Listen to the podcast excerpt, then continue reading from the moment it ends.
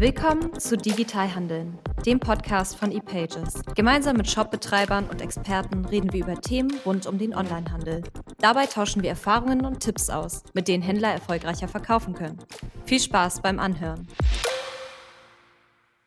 Hallo und herzlich willkommen zu einer neuen Folge Digital Handeln. Auch heute haben wir wieder einen großartigen Gast. Ich begrüße bei mir heute den Johannes Altmann von der Firma Shoplupe. Hallo Hannes.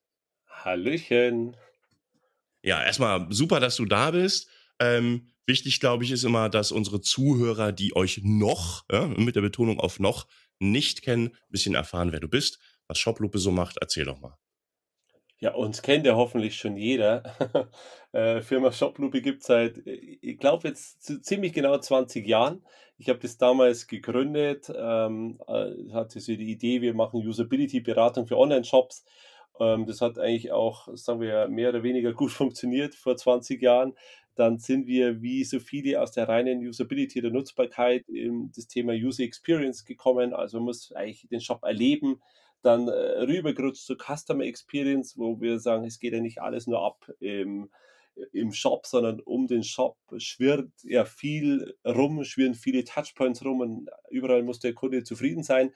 Und heute nennen wir uns Customer Happiness Agentur, weil ich für mich irgendwann festgestellt habe, Zufriedenheit reicht halt nicht aus und die Optimierung einer Conversion Rate reicht auch nicht aus, weil ich will ja eigentlich beim bei den Kunden richtig beliebt sein und er will, ich will ein bevorzugter Shop werden und ich will, dass der wiederkommt und deshalb äh, nennen wir es Customer Happiness. Heute äh, Customer Happiness, die einzige Customer Happiness Agentur der Welt, würde ich mal sagen. sehr, gut, aber, aber ich meine, die Idee ist, ist ja auf jeden Fall richtig. Aber wenn, wenn du sagst Customer Happiness, dann sprechen wir in dem Fall immer von dem Kunden, der zum Beispiel in dem Shop einkauft und nicht von dem, der den Shop betreibt. Ob der so happy ist oder nicht, ist Ah, ja. ja, äh, witzigerweise haben wir tatsächlich darüber schon diskutiert unter Kollegen. Aha. sind ja alles ein bisschen Nerds.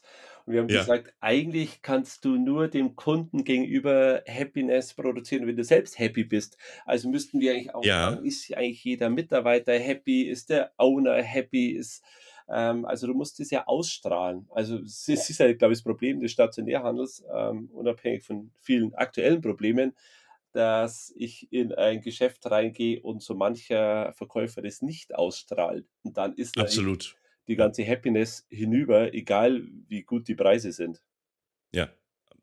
Gut, wenn ich, wenn ich gerade jetzt aktuell und auch für diejenigen, die natürlich in Jahrzehnten später diesen Podcast hören, ähm, zur Information. Wir nehmen das gerade auf am 30. März 2021, ähm, ähm, immer noch inmitten einer Pandemie.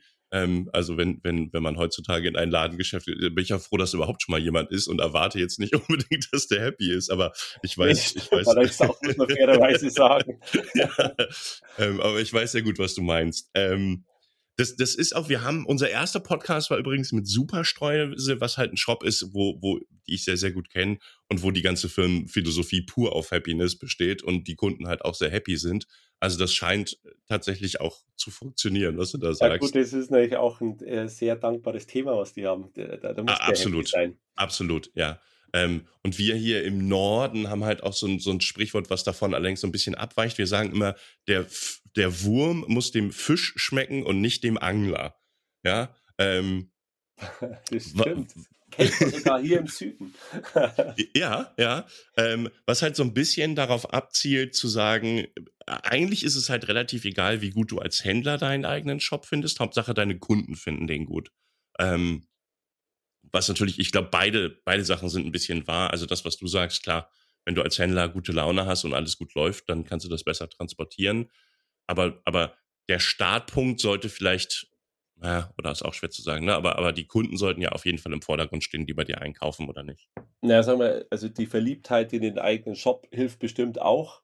Und das sehen wir ja bei vielen, die sind einfach verliebt in ihren eigenen Shop und in diese, diese Faszination E-Commerce, dass du auf ein Knöpfchen drückst und dann ist es online und dann ist es sichtbar und dann ist ein neues Mhm. Feature da oder ein neues Logo oder äh, eine neue Aktion. Also diese Faszination und diese Begeisterung soll eigentlich jeder behalten, wobei er sich halt da nicht verzetteln sollte, weil am Ende stimmt eigentlich, was du sagst, muss es dem Kunden gefallen. Und ich muss wissen, was dem Kunden gefällt und ich muss dann äh, so agieren, dass das für den Kunden auch passt. Ja. Ich glaube auch, dass es Themen gibt halt im E-Commerce, da kannst du als Händler sagen, okay, das ist unsere Philosophie, so wollen wir das machen und so fühlen wir uns gut. Und Themen wie zum Beispiel Webdesign, wenn du kein Webdesigner bist, solltest du da vielleicht nicht unbedingt deinen eigenen Geschmack durchsetzen. Ähm, hm. weil halt gelbe Schrift auf grünem Hintergrund einfach niemandem gefällt, außer dir selber. Ähm, und, das und, merkst du eigentlich erst, wenn du zum ersten Mal einen echt guten Webdesigner getroffen hast. Dass ja, dein Design ja. vielleicht doch nicht so gut ist wie das eines gelernten Webdesigners. Absolut, absolut. Ähm, jetzt konzentrieren wir uns bei uns im Podcast hier natürlich auch primär auf, auf KMUs, wie es auf Deutsch so schön heißt, also kleine bis mittelständische Unternehmen. Inwiefern würdest du jetzt sagen, gibt es da Unterschiede? Ähm, also bei, ne, und wo du auch gerade diesen Happiness-Gedanken hast, also bei Amazon behaupte ich auch, dass die Mitarbeiter und die Shopbetreiber nicht so happy sind, der Besitzer allerdings schon, die Kunden auch. Ähm, ja, also in, inwiefern muss man jetzt diese ja fast schon konzerngetriebene Shops wie ein Amazon oder wie, wie, die ja auch eigene Produkte haben. Ja, nehmen wir das mal nicht nur als Marktplatz, sondern vielleicht auch mal in Bezug auf die Amazon-Produkte, aber auch ein Chibo, ein Otto, ein, ein Bon Prix, also diese wirklich Umsatzriesen in Deutschland zumindest. Ähm, inwiefern ist es halt anders, wenn ich einen kleinen bis mittelständischen Shop betreibe? Also wo würdest du sagen, sind da Unterschiede? Naja, ich glaube, wenn, wenn du zu den großen Shops gehst, und wir haben ja da einige als Kunden, ähm, da tickt die Welt halt schon ganz anders. Also A sind es sind echte Technologieunternehmen. Da sind viele Menschen im Unternehmen, die haben mit den Produkten mal per se ja gar nichts zu tun, sondern einfach nur mit der wie läuft die Technik, welche mhm. Strategien gibt's, wie, wie bringen wir unsere Strategien weiter, wie kriegen wir unser Wachstum weiter, wie kriegen wir unsere technische Infrastruktur wo angebunden, wie bedienen wir verschiedene Touchpoints und Marktplätze. Das ist halt schon sehr groß, sehr abstrakt und hat jetzt meiner Meinung nach mit dem echten Handel oft gar nicht mehr so viel zu tun, wie es vielleicht ein KMU von euch verstehen würde. Weil der ja. KMU, der, oder sei der, nehmen wir mal ein ordentliches Wort dafür, der kleine, mittlere Händler, das ist ein Händler. Und das dürfen wir nicht vergessen, dass es am Ende ums Verkaufen von Produkte geht und nicht ja. um Technologie und nicht um Dinge, die du in irgendwelchen, auf irgendwelchen Blogs findest, wie E-Commerce der Zukunft aussieht. Am Ende musst du in dein Lager äh, schauen und sagen, hey, da liegen Produkte und die will ich jetzt irgendwie an den Mann bringen. Um das geht es eigentlich. Und da ist das Business eines kleinen Mittleren bestimmt noch sehr ehrlicher, näher am Produkt und am Kunden, als es heute in einem großen Konzern ist. Ja, absolut. Äh, äh klar, wenn ich bei Amazon eine Jeans kaufen will und beim Amazon bei der Amazon Hotline anrufe und frage, ob die dann eher ein bisschen größer oder kleiner ausfällt. Ja, genau. ja, ähm, werde ich wahrscheinlich als Antwort kriegen, bestellen Sie die doch einfach in fünf Größen und schicken Sie die anderen zurück, die nicht passen. Ähm, ja. Was natürlich bei einem kleinen Händler äh, nicht so sein wird. Also A, weil der das vielleicht weiß und B, weil der keine Lust auf die Retourenkosten und äh, Abwicklung hat. Also, also Könnt, kann man vielleicht sagen, dass ein großer Vorteil in dem Bereich ist, dass das Händler sind, die ihr eigenes Produkt gut kennen? Äh, wir hatten da witzigerweise äh, letzte Woche eine Fokusgruppe dazu. Also wir machen sehr viel User Research. Also wir wollen viel herausfinden, was User denken und machen und glauben und tun. Und das machen wir mit Fokusgruppen, also mit qualitativer Marktforschung. Da treffen sich Kunden und diskutieren über Themen. Und dann ist ja. rausgekommen, dass speziell in diesen kleinen, sehr spezialisierten Shops die telefonische Beratung sehr gut ist. Also du hast, bist im Shop, surfst rum und hast tatsächlich diese Frage, äh, mhm. die du gerade erwähnt hast, äh, nimmst das Telefon und da ist dein Pendant am Telefon einfach ein Experte. Entweder es ist der Inhaber oder er hat einfach zwei, drei echt, echt gute Mitarbeiter und da kriegst du halt eine ordentliche, solide Beratung. Und das ja. ist ein großer Unterschied zu vielleicht äh, ganz großen Händlern, die ja den Support eher auf Service und Logistik ausgelegt haben. Also rufst an und sagst, äh, die Abbuchung, die ist, ist zweimal gebucht worden, äh, die Retour ist noch nicht gemeldet worden und wann kommt mein Päckchen? Das sind jetzt sehr, genau, sehr auch genau. auskunftsfähig, aber nicht zum Produkt. Und das ist eigentlich die große Stärke des, des kleinen, mittleren Shops und das, dessen sollte er sich immer bewusst sein. Er hat eine Auswahl getroffen von Produkten. Hinter diesen Produkten steht er normalerweise. Er versteht diese Produkte, er versteht diese Marken und er kann einfach da eine sehr gute Beratung führen. Und es gab ja vor vielen Jahren dieses Buch The Long Tail. Da ging es ja darum, mhm, dass mhm. du im E-Commerce quasi unlimited Produkte verkaufen kannst. Und da haben das ja viele gemacht. Und da bindest ja. du von deinem Großhändler oder deinem Distributor einfach die Datenbank an und plötzlich hast du 18.000 Artikel im Shop. Und ich ja, habe ja, genau. immer schon gefragt, hey Leute, was bringt das eigentlich? Also nur weil du 18.000 Artikel hast, bist du halt nur nicht Amazon, Du bist aber auch nicht mehr der kleine sympathische Händler, sondern du bist irgendwie so eine, so eine belanglose Nullnummer in der Mitte. Und das würde ich jedem immer abraten. Also wenn du klein bist, konzentriere dich auf dein Sortiment, verstehe das Sortiment und versuche es authentisch, sympathisch, nachhaltig zu verkaufen. Absolut. Also das ist auch ähm, was, was ich, wir haben ja lange Zeit auch, auch so Live-Veranstaltungen ähm, gemacht hier von, von ePatches aus. Und da habe ich natürlich auch super viel Kontakt, wirklich so eins zu eins und Face-to-Face-Kontakt mit sehr, sehr vielen Händlern gehabt.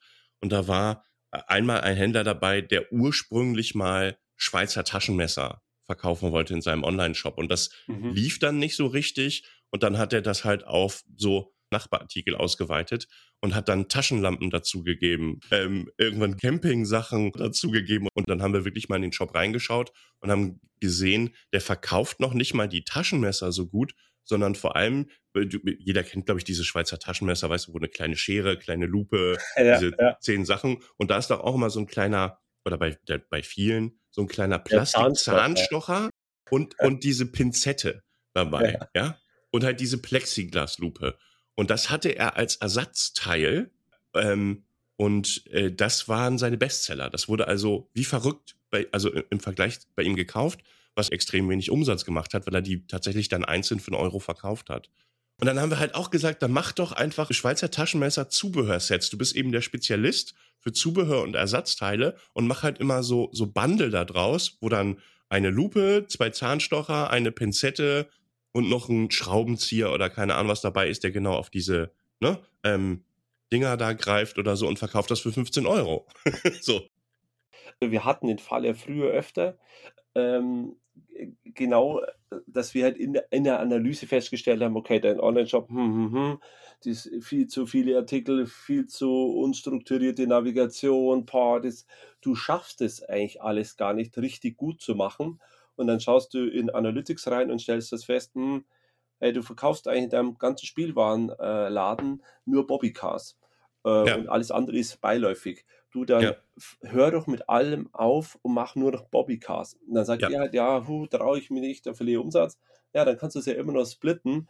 Dann verkaufst du in deinem Online-Shop Bobbycars und das restliche Zeug bei Amazon oder bei auf irgendeinem Marktplatz. Weil auf ja. dem Marktplatz ist es ja auch scheißegal, ob du spezialisiert bist oder nicht. Da kommen User drauf, die haben einen Bedarf und diesen Bedarf, wenn du Glück hast, kannst du befriedigen und dann hast du Umsatz. Aber dein mhm. Shop, der muss ein klares Bild haben. Und das würde jetzt schon vielen empfehlen und sage, äh, mach lieber ein kleines, überschaubares Sortiment, sehr eng geschnitten, sehr glaubwürdig geschnitten und den restlichen Kram schiebst du irgendwo hin, äh, also irgendwo Richtung Marktplätze.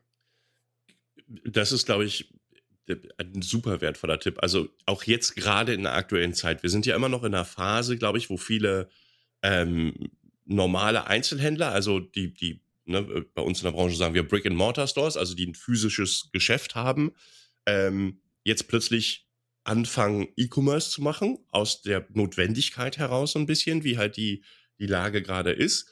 Ähm, und die natürlich immer die Idee haben, die müssen jetzt ihren, ihr gesamtes Ladensortiment in ihren genau, genau Online-Shop genau. reinpacken. Ja. Ähm, und auch da würdest du dann, glaube ich, sagen, nicht machen. Erstmal gucken, was die Leute wirklich jetzt brauchen, oder? Also ja klar, die stationäre äh, Strategie ist ja eine ganz andere. Da hast du Lage, Lage, Lage. Dann gehst du, äh, der Kunde in das Geschäft rein und dann ist er im Geschäft drin und dann kannst du ja durch dein Verkaufsgeschick beliebiges Upselling betreiben. Da könntest du sagen, habe ein Modegeschäft und beim Rausgehen kriegst, kriegst du eine Packung Klopapier. Das wäre ja theoretisch alles machbar.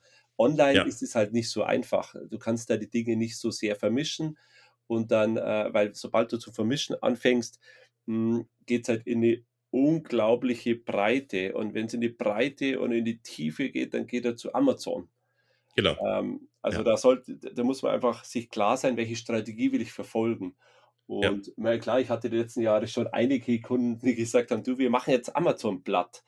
Hm, aber das war halt nur bezogen auf ein unfassbar großes Sortiment, was dann einfach nicht handelbar war, nicht lieferbar, nicht beschreibbar, keine Fotos.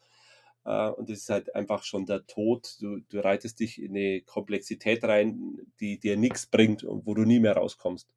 Ja, ja. Also, sage ich mal so, die, die, die wichtigste oder eine der wichtigsten Lektionen ist, glaube ich, dass der Shop eine Identität braucht. Ne? Du musst wissen, wer bin ich als Shop, wo, wo ist mein Schwerpunkt, wo ist meine höchste Kompetenz ähm, und sich darauf zumindest am Anfang ähm, eng zu fokussieren. Genau, also es sind eigentlich zwei Fragen. Also ist ja schon gut, wenn sich jemand die Frage stellt, wer ist mein Kunde und an den Kunden will ich verkaufen, versucht mhm. das eigentlich möglichst scharf zu stellen äh, und da eine, eine, echte gute Beschreibung äh, hinzukriegen, also eine Zielgruppe oder eine Persona oder wie er es auch immer ausformulieren will. Die zweite Frage ist auf jeden Fall auch, wer bin ich selbst? Was, was will ich sein? was kann ich machen, äh, was kann ich überhaupt managen ähm, und was ist an mir so gut, dass ich es wirklich präsentieren will. Und wenn mir bei der einen Frage und bei der anderen Frage nichts einfällt oder zu wenig, dann sollte ich es vielleicht einfach auch bleiben lassen. Ja, absolut. Jetzt hast du direkt äh, das schon ein bisschen mit angesprochen, worauf ich so ein bisschen als nächstes ähm, ähm, rüberschwenken wollte, ist jetzt nämlich die, die Zielgruppe. Ja, also das richtige Produkt jetzt auch noch an den richtigen Kunden verkaufen. Das ist ja quasi dann so der nächste Schritt. Ähm, wie mache ich das als Händler? Also wo, wie kriege ich am besten Informationen raus? Und, und jetzt vielleicht nicht nur Statistiken. Ich meine, Google Analytics, glaube ich, ist klar, ja, zu gucken, wer, also was passiert da so in meinem Shop? Also ich brauche oder, oder irgendein anderes Tracking-Tool. Ist natürlich heute im Zeitalter von DSGVO alles auch nicht so einfach. Ähm, aber äh, klar, aber wie, was sind so deine Top-Tipps oder Ideen, ähm, wo du sagen würdest, wie kriege ich denn am besten raus, wer wirklich bei mir einkauft, was die wirklich wollen, dass ich vielleicht auch meine, meine zukünftige Produktstrategie dahin so ein bisschen ausrichte? Ähm, also wir haben natürlich die Kunden, die heute schon E-Commerce erfolgreich betreiben und dann hast du eine größere einen größeren Datenschatz, aus dem wir schöpfen können. Für uns ist da natürlich Google Analytics sehr relevant. Wir, wir machen in der Umsatzanalyse, äh, sehen wir aus dem ERP-Daten raus, wer, wer, woher kommen die Kunden eigentlich. Ähm, wir haben, also wir haben da einen, einen riesen Sack an Möglichkeiten, wie wir beim Bestandskunden auswerten. Wenn du aber ganz klein bist oder vielleicht am Anfang stehst oder vielleicht sogar noch vor, vor deinem E-Commerce-Anfang stehst, dann ist es auf jeden Fall ein Tacken schwieriger. Wird man einen Kunden, der hat jede Bestellung, hat der eigentlich auch noch selbst gesehen und der hat immer die Vornamen analysiert und sagt, wenn er halt eine Hildegard bestellt, äh, kann er, halt, ja. äh, hat er sich so Excel-Liste angelegt. Und die Hildegard war beliebtester Name im Jahr 1972 oder so. Ähm, die muss irgendwo in diesem Korridor alt sein. Und so hat er sehr manuell anhand der Vornamen sich so eine, so eine Kundenstruktur angelegt. Das fand ich extrem witzig.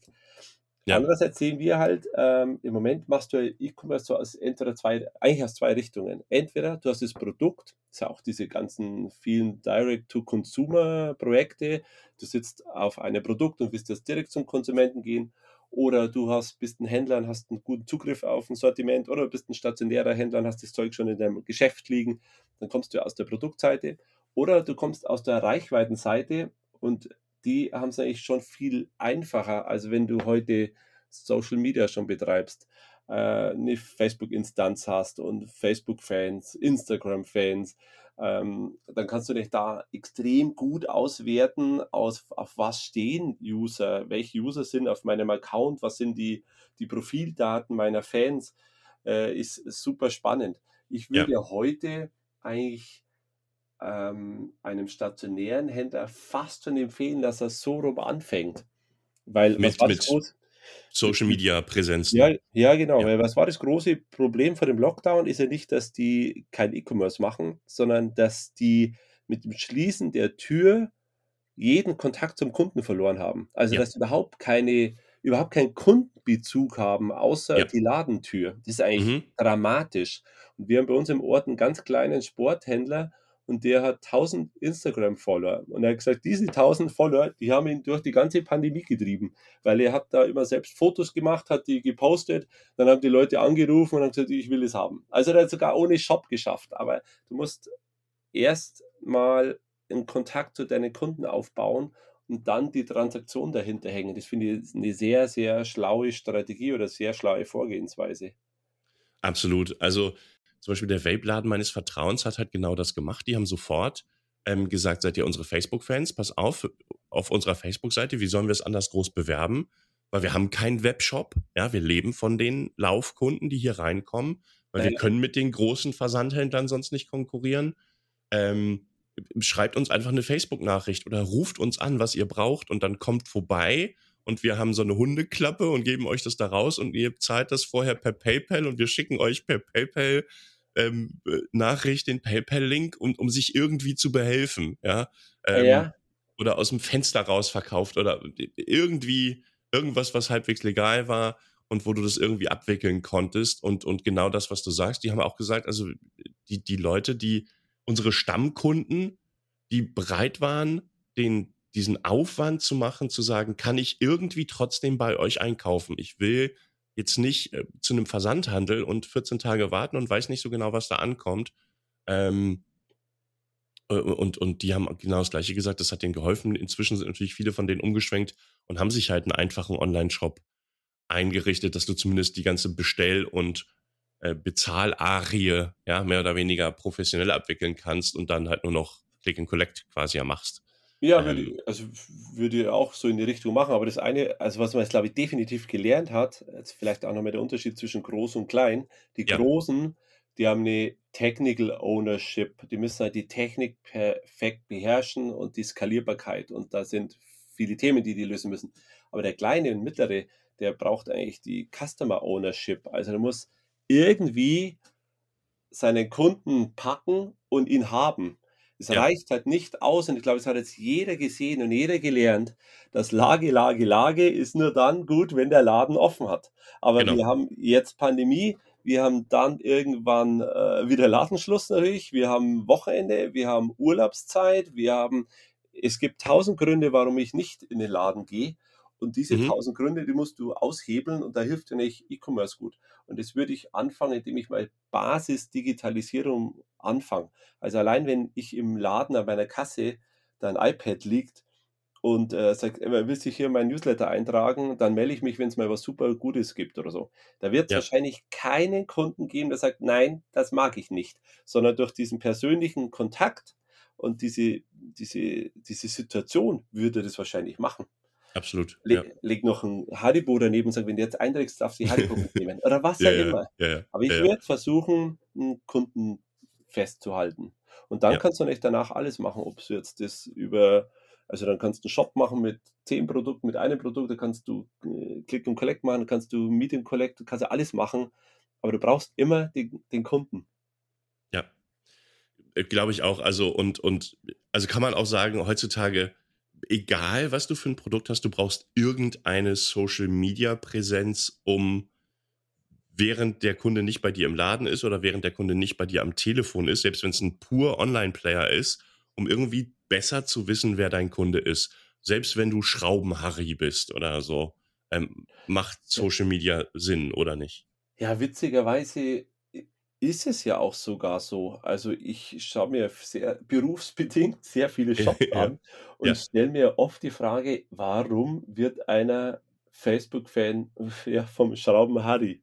Mhm. Das ist so. Also der hat vielleicht nicht unendlich viele und der macht dann auch nicht so viel. Aber irgendwie ist das so ein, für mich ist es der, die höchste Ausbaustufe der Loyalität, dass ich als Kunde irgendwann schaue, hey, hat der auch Facebook und dann klicke ich Like ohne dass ich jetzt gerade prüfe, wie viel hat er schon gepostet und ist es, was der postet, äh, kann ich äh, gepostet hat, kann ich da aus der Vergangenheit in die Zukunft fließen und sagen, das bringt mir was. Sondern ich ja. finde den Laden gut, ich finde den Typen gut, klick drauf und bin Fan. Absolut. Diese, ja. diese Chance sollte meiner Meinung nach jeder nutzen. Ich glaube auch gerade, gerade bei, nennen wir es mal Fachhändlern, ähm, ist das, ist, ist, ist meine zum Beispiel meine Priva also mein, in meinem Privatleben meine Bereitschaft viel größer geworden, da mal zu gucken, haben die Facebook, ich like mal die Seite und jetzt auch gerade in der jetzigen Situation, weil ich da immer die, die zuverlässigsten Antworten und Informationen gefunden habe, haben die gerade auf. Ja, Wenn die nicht gerade aufhaben, was ist gerade das Modell? ja, was, was geht gerade? Wie kann ich gerade einkaufen bei dem, bei, bei dem Laden? Ähm, weil ich brauche das Teil jetzt, ja. Und klar, wenn du in der, äh, ich weiß, ich bin wahrscheinlich nur einer von, von wenigen, ich habe jetzt ein bisschen mit Airbrushing und so angefangen, ja, was du, das kaufst du. Natürlich sind das Sachen, die du im Fachgeschäft kaufst. Ähm, und dann brauchst du mal äh, einen neuen Dichtungsring oder so. Das kann ich ja nicht bei Amazon bestellen, weil weißt, was da ankommt. Also, ja, ja nichts gegen Amazon, aber äh, ich weiß jetzt nicht, ob das passt. Und dann habe ich natürlich wahrscheinlich ein Gerät, was bei Amazon einfach nicht gelistet wird, ähm, weil es so ein Nischenteil ist oder so. Ähm, also brauche ich den Fachhändler und mit dem will ich halt kommunizieren können. Ne? Ähm, und wenn ich dann nicht in den Laden kann, dann bleibt mir ja nur äh, dem entweder auf sein Kontaktformular im Shop zu schreiben, was ich super ungerne mache. Warum auch immer. Ich habe immer das Gefühl, das kommt doch eh nicht an. so. Ähm, ja, aber wenn er eine Facebook-Seite hat, wo, wo gestern noch was gepostet wurde, dann weiß ich, da liest er das. Ja, also ähm, wenn da steht, ich kann da eine Nachricht schicken, dann gehe ich immer über die Facebook und wenn ich dann eine gute Antwort kriege oder gute Infos finde, dann like ich die Seite. Allein schon deswegen, weil er mir das bietet, was ich gerade brauche. Ja, und, ja, aber ähm, ist, äh, Facebook, Instagram sind ja Kommunikationsplattformen und die absolut. leben halt einfach. Und ja, es geht mir genauso, so ein, so ein Formular, ja, das lebt halt nicht so. Da schreibe ich halt rein, wenn ich sage, ich mhm. brauche die Rechnung nochmal oder so, dann ist es nicht eilig, aber dann erwartest du nicht sofort eine Antwort, sondern irgendwann und irgendwann willst du sie aber nicht, weil du jetzt dastehst und jetzt bestellen willst. Ähm, da sind ja die Social Media äh, Kanäle wirken zumindest flotter. Ja, und das ist ja auch, äh, äh, da möchte ich jetzt noch mal ein bisschen vielleicht auf die rechtliche Seite rübergehen. Das ist ja auch klar, Google Analytics ist super wichtig. Ähm, äh, andere Möglichkeiten gibt es ja auch noch im, äh, diverse, äh, sag ich mal, Google-unabhängige Anbieter, die ähnliche Tracking-Mechanismen ähm, anbieten. Du kannst Retargeting, Remarketing äh, direkt machen, kannst irgendwo Werbeanzeigen schalten, kannst AdWords machen. Ähm, aber es ist halt alles so DSGVO, ähm, musst du es alles schön verpacken und dann kann es abgewählt werden über Cookies und dies oder das. Aber wenn jemand äh, bewusst über deinen Shop, über einen ganz normalen passiven Link auf deine Facebook-Seite geht und, und dich dort liked, dann hast du da ja ganz viele Daten, wo du dich nicht vor, vor irgendwelchen ähm, äh, Datenschützern rechtfertigen musst, weil du da deine Fanseite hast und ganz viele Informationen auslesen kannst, die woanders nicht gehen und derjenige ja dadurch, dass er auf Facebook einen Account gemacht hat, sich eh schon mit allem einverstanden erklärt hat. Ja, also, klar, er gibt ja mehr Daten, äh, als, als du wolltest und ja. mehr, als du jemals abfragen würdest. Ja. Also ich finde es einen sehr, sehr guten Weg, um Insights zu bekommen. Und ich merke das auch bei unseren Facebook-Präsenzen. Ich klicke dann auch schon ganz gern mal auf den einen oder anderen User, der bei uns Fan ist, drauf und schaue mir den an und kriege da so ein Gefühl, wer, wer tummelt sich denn bei uns. Ich finde das total interessant und das er, ersetzt ja das, was ein stationärer Fachhandel stark hat, zu dem kommen die Menschen rein und er kann sich ein Bild machen. Absolut. Und er bewertet ja auch den irgendwie insgeheim. Und das kannst du theoretisch über Facebook ja auch machen. Äh, natürlich. Also ich meine, man bewertet Menschen immer irgendwie nach dem Äußeren, nach dem Auftreten, nach, nach dem irgendwas. Ja, das macht jeder von uns, glaube ich.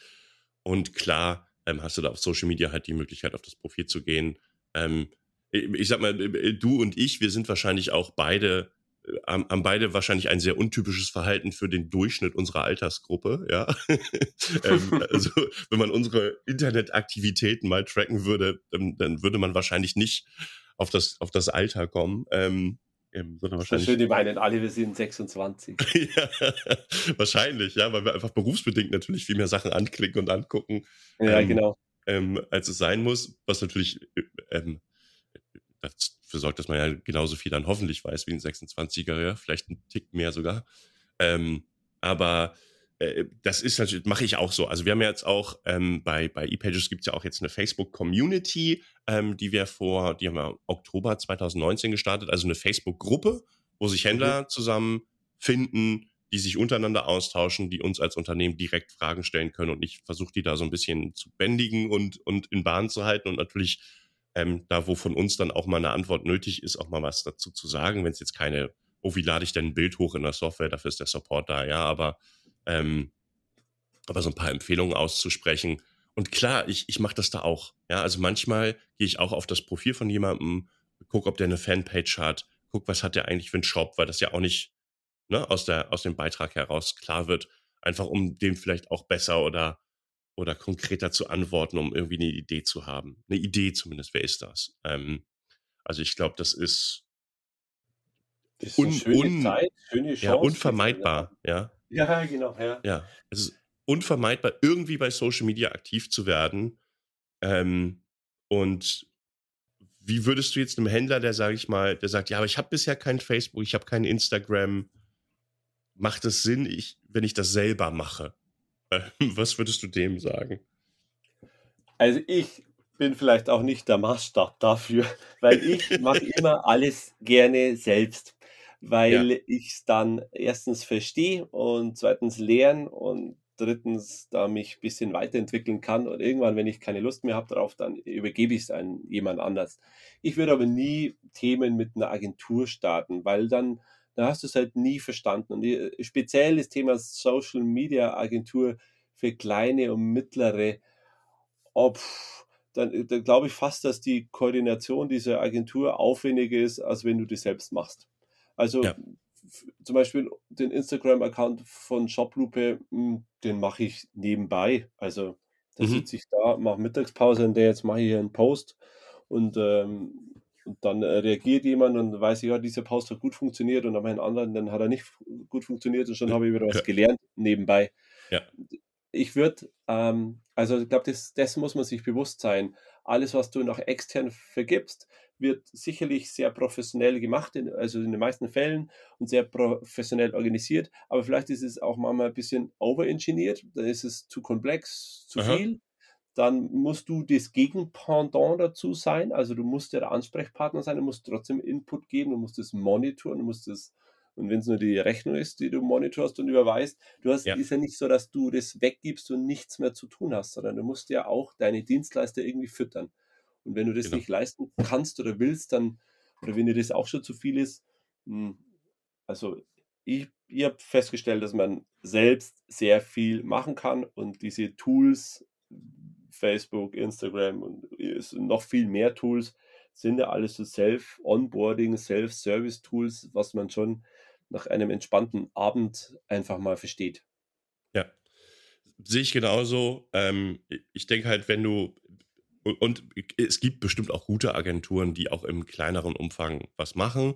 Aber wenn du halt keine Ahnung davon hast, was die da machen, dann ist es halt auch wieder Quatsch. Also ich glaube, jeder, ja, der Social Media. Die Agentur lebt halt von deinem Input, ja. Also Absolut. wenn die Agentur dreimal bei dir anruft und sagt, du hast keine Zeit, dann werden die nichts posten, was sinnvoll ist. Richtig. Egal wie gut sie sind. Ja, ja. Also wenn es eine wenn es eine gute Agentur ist vor allem, ja, dann werden die nichts posten, weil ja, genau, was sollen die, ja. ja es gibt bestimmt schwarze Schafe, die dann irgendwas posten. Hauptsache, sie hauen dein Geld raus. Aber ähm, ich denke auch, also wenn du, die, die Agentur weiß halt besser, ähm, äh, wie du ein Budget kalkulierst. Die weiß halt besser, wie du, auf welche Knöpfe du drücken musst, damit deine Anzeige genauso aussieht, wie du sie gerne hättest. Die weiß aber nicht, was der Inhalt sein soll oder was deine Bestseller sind oder ja, und dann sind wir wieder bei dem Thema äh, kleiner Kunde, großer Kunde. Richtig. großer Kunde, äh, großer Facebook, Instagram-Account, große Komplexität, große Strategien, große Wachstumsaussichten, große Visionen. Ja, ist halt nicht mehr selbst machen. Aber ja. was, was die, der kleine, mittlere macht, ich will da präsent sein, ich will für Sympathie sorgen, ich will zeigen, äh, wie mein Laden aussieht, ich will zeigen ein bisschen was von mir, wie ich arbeite und wie ich bin und so. Hm, das, das machst du selbst, auf jeden Fall. Ja, ja. Da, da hast du auch, glaube ich, was Schönes angesprochen, weil viele Händler, ähm, die ich kenne, die sagen dann, ja, was soll ich denn da posten? Ich kann ja nicht immer, oh, das ist unser neues Produkt, oh, das ist unser neues Produkt. Wo ich sage, völlig richtig, das sind die schlimmsten Facebook-Posts, die man machen ja. kann, weil das weiß ja im Zweifelsfall jeder, was so dein Produktangebot ist. Ähm, aber ich glaube, es geht auch äh, auf beiden Wegen. Ne? Also wenn du mehr über deine Kunden wissen willst, dann musst du auch mehr von dir selber als Person, als Unternehmen, von dir privat, so möchte ich jetzt mal bezeichnen, preisgeben auf, auf so einer Social-Media-Plattform, oder? Ja, es ist wohl so. Ich habe das ja selbst auch ausprobiert und äh, auch so verschiedene Strategien, habe ich gemerkt, klar, je mehr du gibst, desto mehr kriegst du auch. und dann, dann musst du mal die Fassade runterfallen lassen und erzählst ein bisschen aus deinem, aus deinem Alltag. Und Mhm. eigentlich ist auch, also kann man ja machen, ist auch in der Regel kein großes Geheimnis. Wenn ich äh, ähm, auch mal was poste aus, äh, ja, was halt nicht in Hochglanz gestaltet ist, sondern was Ja, einfach aus dem, aus dem Arbeitsleben heraus fotografiert wurde. ja. Ich glaube, das macht so ein, so, ein, so ein Shop auch, auch relatable. Also man kann sich halt besser damit identifizieren. Man weiß, dass der Händler in der gleichen Situation ist wie man selber. Ne? Also ich rede jetzt speziell natürlich in dieser besonderen Situation. Aber ich glaube auch einfach, oh, wir haben heute einen Spaziergang mit dem Hund gemacht, ist interessanter als Shampoo XYZ ist heute 20 Cent billiger. also da interessiert mich das mehr, ähm, Definitiv.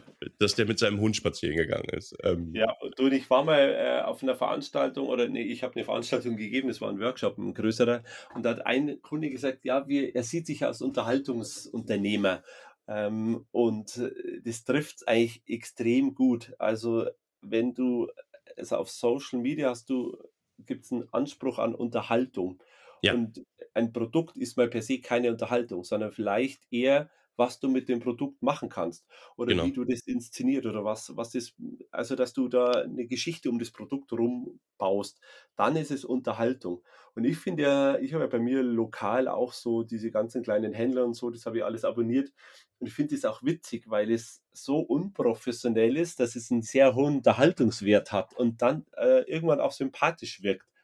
Und Ja, ich glaube, das ist ein gutes Rezept. ja, auf jeden Fall. Ähm, also, äh, das ist, glaube ich, eine wichtige Lektion, dass man einfach äh, irgendwas postet. Also lieber irgendwas all- Alltägliches, Normales postet, als irgend so Pseudo-Werbebotschaft, die dann am Ende keinen interessiert. Ja, genau. Ähm, jetzt, jetzt ist ja Shoplupe als Unternehmen, du hast vorhin gesagt, ihr seid die Happiness-Agentur inzwischen, die einzige ähm, Happiness-Agentur. Ihr beschäftigt euch ja mit Sicherheit auch mit Trends. Also was, was gibt es gerade für Trends im E-Commerce? Und ich habe hier spaßeshalber gerade nebenbei mal den, den aktuellsten Blogartikel dazu aufgemacht, den ich gefunden habe. Also wir müssen jetzt gemäß diesem Blogartikel alle Folgendes machen, 2021. Ähm, Omnichannel ist ein großer Trend. Takeaway ist ein großer Trend. Ähm, Du bist und nicht in Voice. unserem Blog, will ich dazu sagen. Nein, nein, nein, ich bin nicht in eurem Blog. Ich habe hab, hab, hab wirklich random irgendeinen Blog rausgesucht. Ja, und Voice. Voice ist ein wichtiger Trend. Also müssen so, jetzt, jetzt le- lese ich das als Händler. Ja. Was mache ich jetzt? Also, ich war auf einer Konferenz und da war ich fünf Minuten und dann bin ich rausgegangen, weil es so schön Wetter war. Und da draußen saßen lauter Shopbetreiber, die auch das schöne Wetter genossen haben. Und einer davon hat gesagt, Geschäftsführer von eigentlich einem sehr großen Online-Shop, er hat das Gefühl, er geht auf eine Konferenz und dann wird er immer in die Irre geleitet. Da werden immer Themen nach oben gepfloppt, die halt gerade Konferenzthema sind. Und äh, dann gehst du verunsichert wieder nach Hause oder ins Büro und weißt noch weniger, was dein Weg ist. Und das habe ich auch so gelernt. Ich führe, ich habe jahrelang gebraucht, bis ich soweit war, aber ich mache mir jetzt immer am Jahresende einen Plan, so was soll im nächsten Jahr passieren. Dann teile ich mir das ein in, was soll in welchem Monat passieren und äh, dann teile ich es mir ein, was passiert in jeder Woche. Aber ich habe eigentlich meinen Plan schon geschmiedet. Und, ähm, und der Plan kann ja auch sein, im März schaue ich mir das Thema Voice an. Ich Mhm. werde es bewerten. Ist es für mich wichtig oder wird es nicht? Ich werde aber nicht mehr machen, als das Thema zu bewerten. Wenn ich es bewertet habe, werde ich einen Haken dahinter machen. Ja. Ähm, und so versuche ich, ähm, trotz dieses enorm vielen Inputs von überall meinen Weg nicht zu verlieren, weil sonst siehst du nur grüne Wiesen an allen Ecken und Enden oder, oder pseudogrüne Wiesen äh, und läufst wie ein Irrer rum und irgendwann geht dir die Luft aus, weil du nichts gemacht hast. Was ich halt für diesen Artikeln, klar, jeder verfolgt sein Ziel, jeder postet was, ähm, jeder streut so weit wie es geht und du konsumierst es. Aber da steht ja nicht im Artikel drin, ob das für dich überhaupt eine Relevanz hat ähm, und ob du es wirklich machen solltest. Also Genau. deshalb bin ich halt inzwischen großer Fan, dass du dir wirklich so einen eigenen Plan an die Wand nagelst und an dem darf keiner drehen, weil äh, ja sonst entgleist du einfach. Ja, ja. Also äh, genau, also was, glaube ich, die Lektion hier so ein bisschen sein kann, ist, dass irgendwelche Blogartikel oder so, die über die aktuellsten Trends berichten, nicht immer von der Praxis für deinen eigenen Shop sprechen, ähm, äh, sondern das muss man individuell bewerten. Na klar, jetzt Omnichannel, Multichannel, klar, mitten in einer Pandemie und du hast ein Ladengeschäft, ja, wo wir ja eben schon mal waren, ja, da ja, macht es absolut Sinn, jetzt einen zweiten Channel nach, aufzumachen. Ja, ja das ist sogar ist jetzt, noch naheliegend, ja, würde ich auch sagen. ja, ist jetzt keine Rocket Science, da von selber drauf zu kommen. Ob das dann gleich Omnichannel ist, äh, lassen wir mal dahingestellt vielleicht, aber ja, die, die Schlagworte der letzten Jahre waren ja immer wieder personalisiertes Einkaufen, personalisiertes Einkaufen. Das Einkaufserlebnis muss personalisiert werden. Und ich glaube halt, nein. Also wenn ich in einem Photoshop bin, wo ich alle zwei Jahre mal ein neues Objektiv kaufe, ja, dann würde ich mich, glaube ich, eher erschrecken. Ich gehe in den Shop und der sagt, vor zwei Jahren haben Sie ein 50 Millimeter Festbrennweite gekauft. Darum empfehlen wir Ihnen jetzt Folgendes. Ja, das ist ja. Also da haben wir witzigerweise auch äh, in der Fokusgruppe drüber mal diskutiert.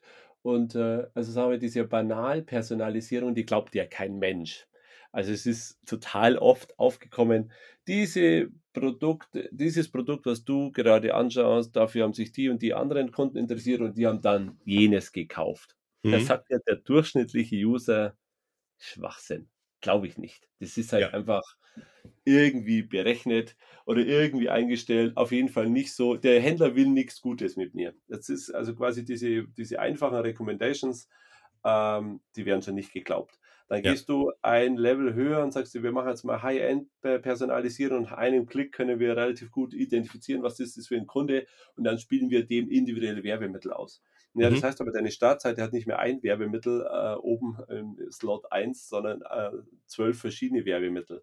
Ja. Jetzt sind wir wieder bei großem Händler, kleinen Händler. Wer soll dir den zwölf verschiedene Banner bauen und zwölf verschiedene Aktionen dahinter managen? Das kriegen ja die großen Shops kaum gebacken und setzen es übrigens auch nur so mittelmäßig viel ja. um.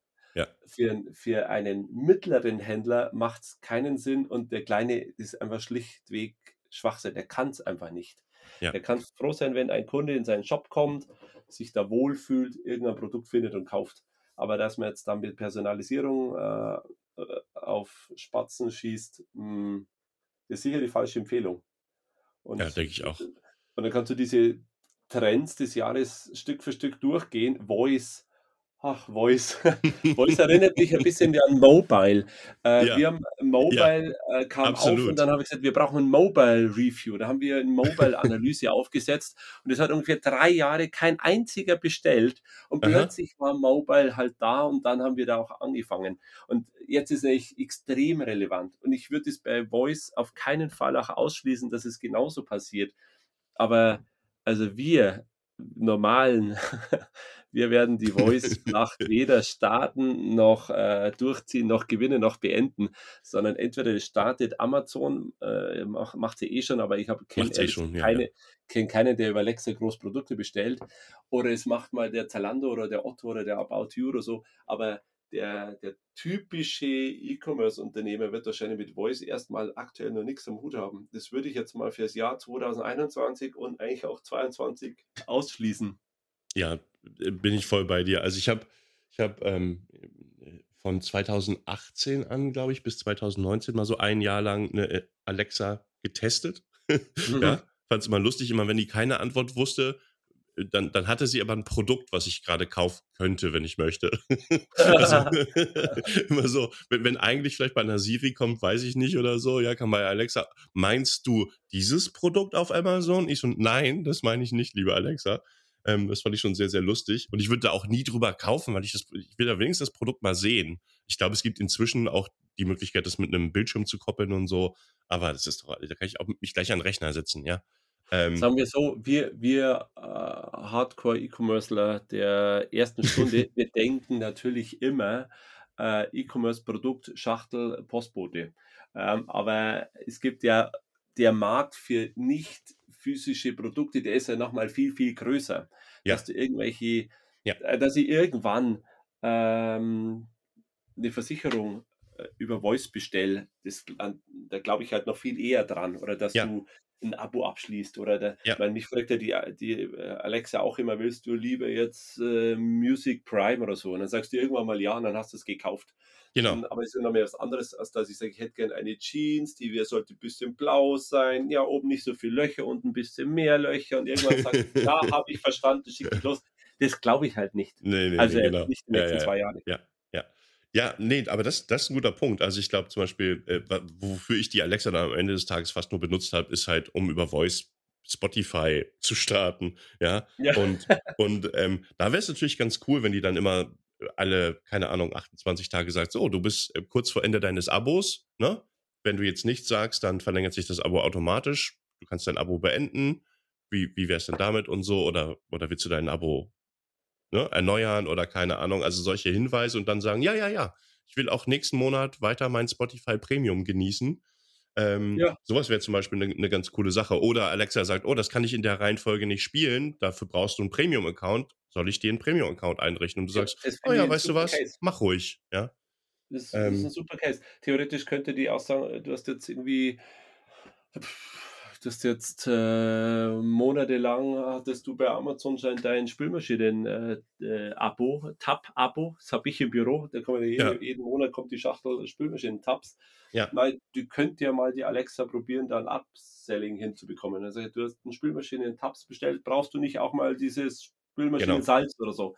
Ja. Das kann alles sein, aber das hat alles natürlich nichts mit KMU zu tun.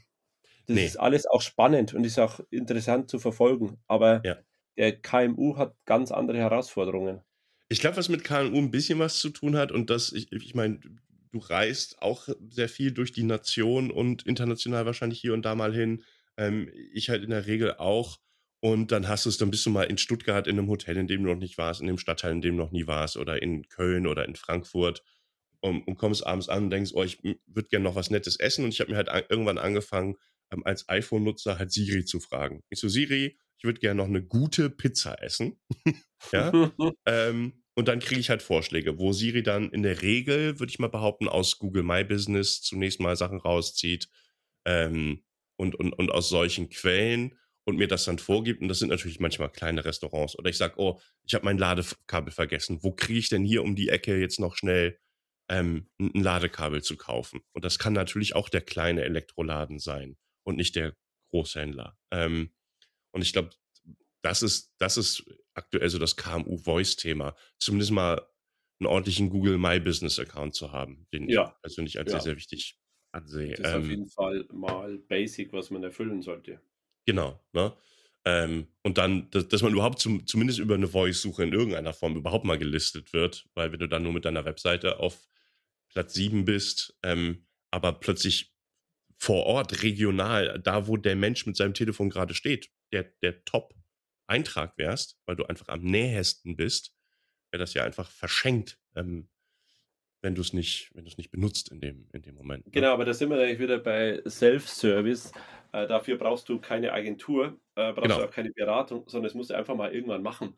Und ja. wenn äh, du dir einen Plan machst und sagst, im August will ich das Thema Voice für mich lösen. Und zwar nicht technologisch, sondern dass ich da, der, der Voice anbietet, äh, gefunden werde. Hm, dann werde ich in diesem August recherchieren, was muss ich dafür machen, was ist clever. Ich lese mich ein bisschen ein und ich ziehe es durch und mache danach einen Haken und dann geht es in, in, den September und dann mache ich was anderes. Ja. Da, ich glaube, so kommst du ganz gut vorwärts. Ja. Äh, wenn du dir aber jetzt nicht Podcasts anhörst und dich reinfummelst in das Thema Voice und irgendwann als KMU sagst, oh, wie könnte ich eine eigene Alexa auf den Markt werfen oder so, macht halt. Das ist, ja, ja, ja. Das eine große Vision, aber, aber nicht das naheliegendste. Ja, absolut.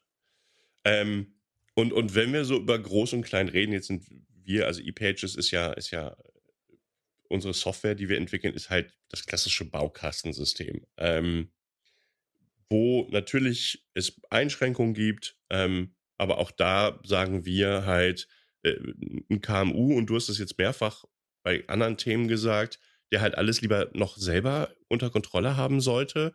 Und unser Ziel ist es ja zum Beispiel auch, dass der Händler seinen Shop selbst gestalten kann, selbst befüllen kann mit Inhalten und auch hier keine Agentur braucht, sondern selbst im Griff hat und dann auch selber versteht, was passiert. Es gibt natürlich individualisierbare Shops, ähm, Open Source äh, Möglichkeiten oder Riesenagenturen, die dir genau den Shop deiner Träume hinstellen, halt für das entsprechende Geld. Ähm, wo siehst du da, also ihr habt ja wahrscheinlich aus, aus, aus beiden Segmenten, aus Baukastensystem A, aber auch aus, aus individuellen Lösungen ähm, Kunden. Siehst du da große technische Unterschiede, ähm, wie die irgendwas machen? Äh, wie die Dinge machen, mal auf jeden Fall. Ja. Ähm, also der Indi, der, also der große Shop mit, die, mit seinem individuellen System, ähm, der muss dieses, der muss ja die Dinge entwickeln. Also der, der muss eine sich eine Anforderung überlegen. Der muss diese Anforderung dokumentieren, der muss diese Anforderung der Agentur übergeben. Die Agentur muss das Thema verstehen. Da geht man in ein Projekt, meistens ein agiles Projekt, dann plant man zehn Sprints, dann sage ich, in diesen zehn Sprints setze ich Stück für Stück dieses um, dann setze ich das auf eine QA-Umgebung, dann teste ich es dann äh, und dann ist es irgendwann marktreif und dann schiebe ich es online. Das ist alles machbar. Und äh, dann kann er auch Modelle umsetzen, die halt weit über das einfache Verkaufen gehen. Und dann sage ich, ja, ich kann mieten und Abo und ich habe Click und Collect und ich habe über Click und Collect kann ich ein Abo-Modell und überhaupt meine Filialanbindung und so. Dann kannst du jede beliebige Komplexität dir überlegen und ja. umsetzen. Und wirst danach feststellen, hm, ob es funktioniert hat oder ob es nicht funktioniert oder ob ich es wieder abstelle oder ob ich es weiterentwickle oder was auch immer. Das ist ja. eine andere Welt als das Baukastensystem, weil da gab es irgendwelche anderen schlauen Menschen, die jetzt möglicherweise ja bei, bei ePages sitzen und sagen, wir glauben, dass du Folgendes brauchst. Wir haben da, wir haben da sehr lange drüber nachgedacht und haben für dich einen Standard äh, entwickelt. Ja. Und dieser Standard passt für dich wahrscheinlich zu 90 Prozent. Und ja. jetzt muss der Händler jetzt sagen, reichen mir die 90 Prozent? Und ich würde sagen, die 90 Prozent reichen dir mal wahrscheinlich zu 100 Prozent aus, ähm, weil wir es schon so oft in Projekten hatten. Ja, ich hätte gern ah, im Warenkorb, wenn es so wäre, wäre es nicht besser und so. So, ja, du, du, du stellst ja deine These gegen die E-Pages-These.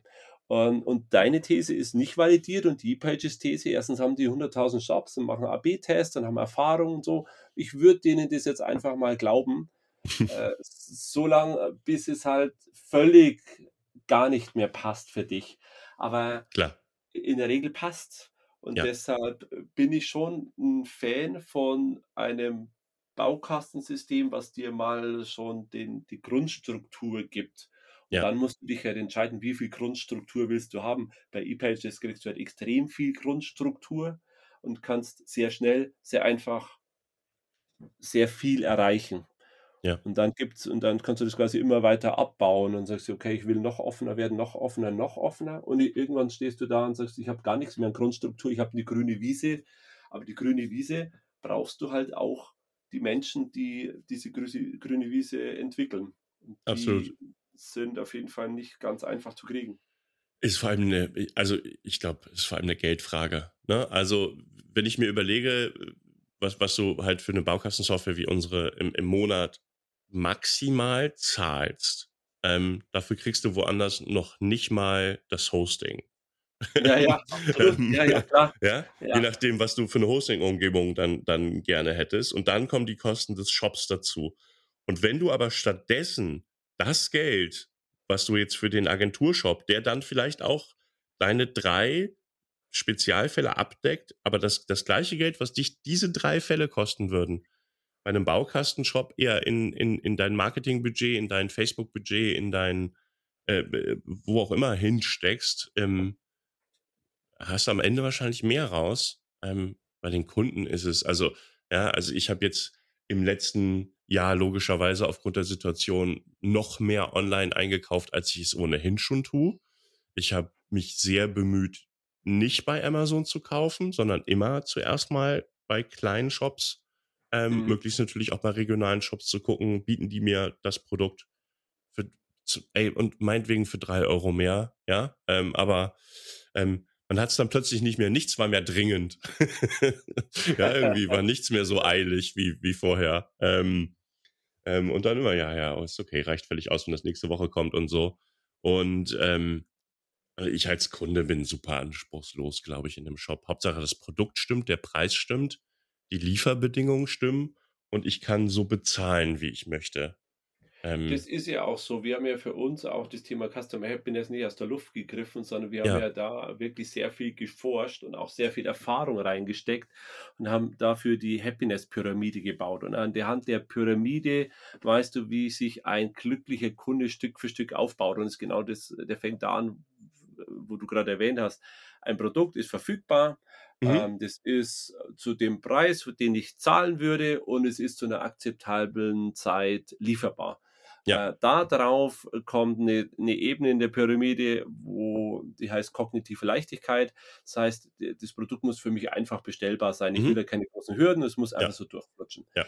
Ähm, bis dahin ist es ja alles relativ einfach. Da bist du zum Beispiel noch 100% in der E-Commerce, äh, E-Pages-Landschaft. Ja. Dann drüber kommt Originalität und Stimulation. Und da haben wir aber festgestellt, die letzten Jahre, diese Originalität und diese Stimulation kommt nicht immer nur aus dem Shop raus, dass du sagst, jede Idee muss ich irgendwie in den Shop einbauen, sondern mhm. passiert ja auch ganz viel Offsite in dem einer ein sehr cleveres Blog geschrieben hat. Äh, wir haben jetzt ein paar Mal schon darüber gesprochen, sehr, sehr clevere Social Media Aktivitäten. Mhm. Oder, oder sehr clever stationär unterwegs ist. Also der erfolgreiche Shop, der befruchtet sich nicht immer aus sich selbst raus, sondern halt aus externen Faktoren.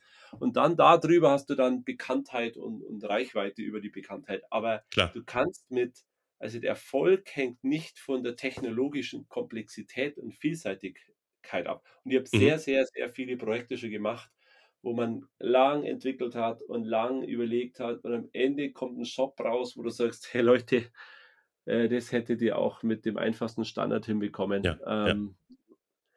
Und das ist ein bisschen die Gefahr. Also so gesehen mh, mm, spricht viel für Baukasten und man muss halt wissen, wo die Reise hingehen soll und wie lang kann mich dieser Baukasten begleiten.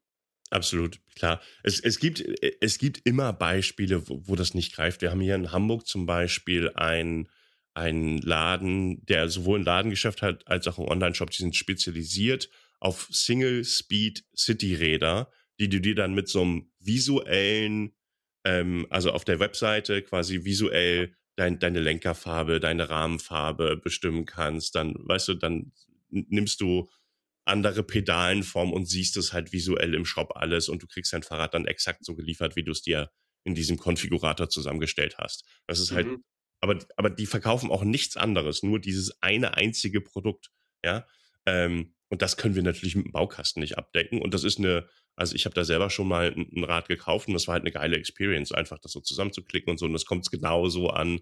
Das ist schon cool, ja. Du hast halt genau dein absolutes Traumrad ähm, so bestellt aber äh, ja, äh, aber das, ja, das brauchen halt super wenig Shops. Also alle anderen Fahrradshops, die ich sehe, haben so eine Funktion nicht, brauchst, brauchst du auch nicht.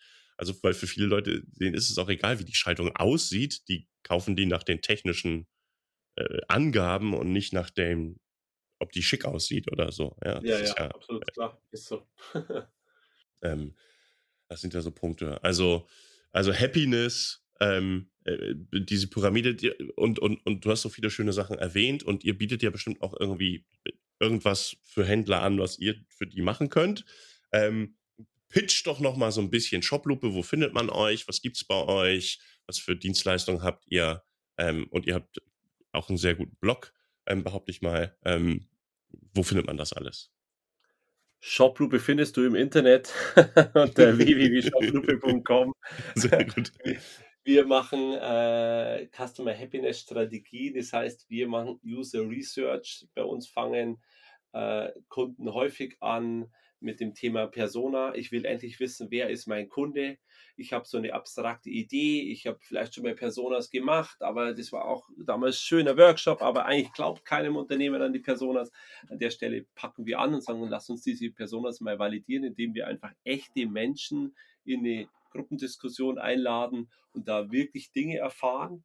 Ähm, dann haben wir äh, die Kunden und haben Kundeninformationen be bekommen. Dann äh, das zweite ist, wir analysieren für unsere Kunden die Touchpoints on-site und off-site, weil ich will ja wissen, wo ist denn der Kunde eigentlich ja. und ist der an der Stelle, wo er ist, zufrieden oder nicht zufrieden. Ja. Bei, dem, äh, bei den On-Site-Touchpoints ist er quasi, wir schauen uns den Shop an und sehen, funktioniert der Shop, gibt es Hürden, gibt es große Fragezeichen, werfen da Thesen auf. Und das ist ja das, was wir schon seit 20 Jahren machen, dass wir eine Analyse des Online-Shops machen und mal darstellen, wo stehst du heute. Ja. Ähm, und das Dritte ist aus diesen Erkenntnissen einfach eine neue Sichtweise provozieren, wo man sagt, hey, jetzt schau mal, jetzt haben wir mit Kunden gesprochen, wir haben uns mal deinen Shop angesehen, wir haben mit dir viel gesprochen, wir haben vielleicht in, in Analytics reingesehen. Ist doch ein völlig anderes Bild jetzt, als du vielleicht bisher hattest. Was machen wir denn mit diesem Bild? Da können wir doch neue Ideen entwickeln, äh, neue, neue Shop-Optimierungen äh, initiieren, Innovationen anstoßen. Und das ist unser Job. Cool. Also, ja, ähm, wer Lust hat, sich mal die Dienstleistung der weltweit einzigen E-Commerce Happiness Agentur ähm, anzuschauen, ähm, geht auf shoploop.com. Ähm, wir haben eine Stunde äh, gequatscht, ähm, Johannes. Ähm, so ist das. Das ging jetzt äh, aber sehr schnell, oder? Ja, ja, ja. Ich, ich glaube, alle, wir haben alle Redebedarf ähm, in, ja. der, in der Quarantäne. und äh, das sind ja auch alles spannende Themen.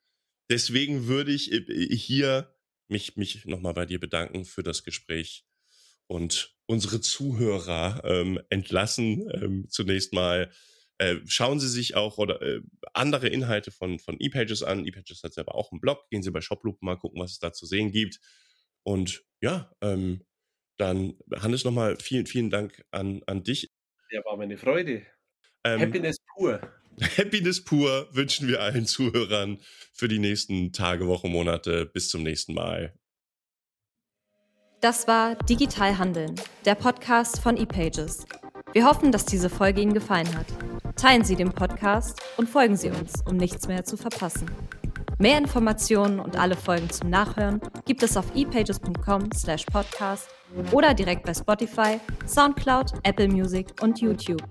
Vielen Dank fürs Zuhören und bis zum nächsten Mal.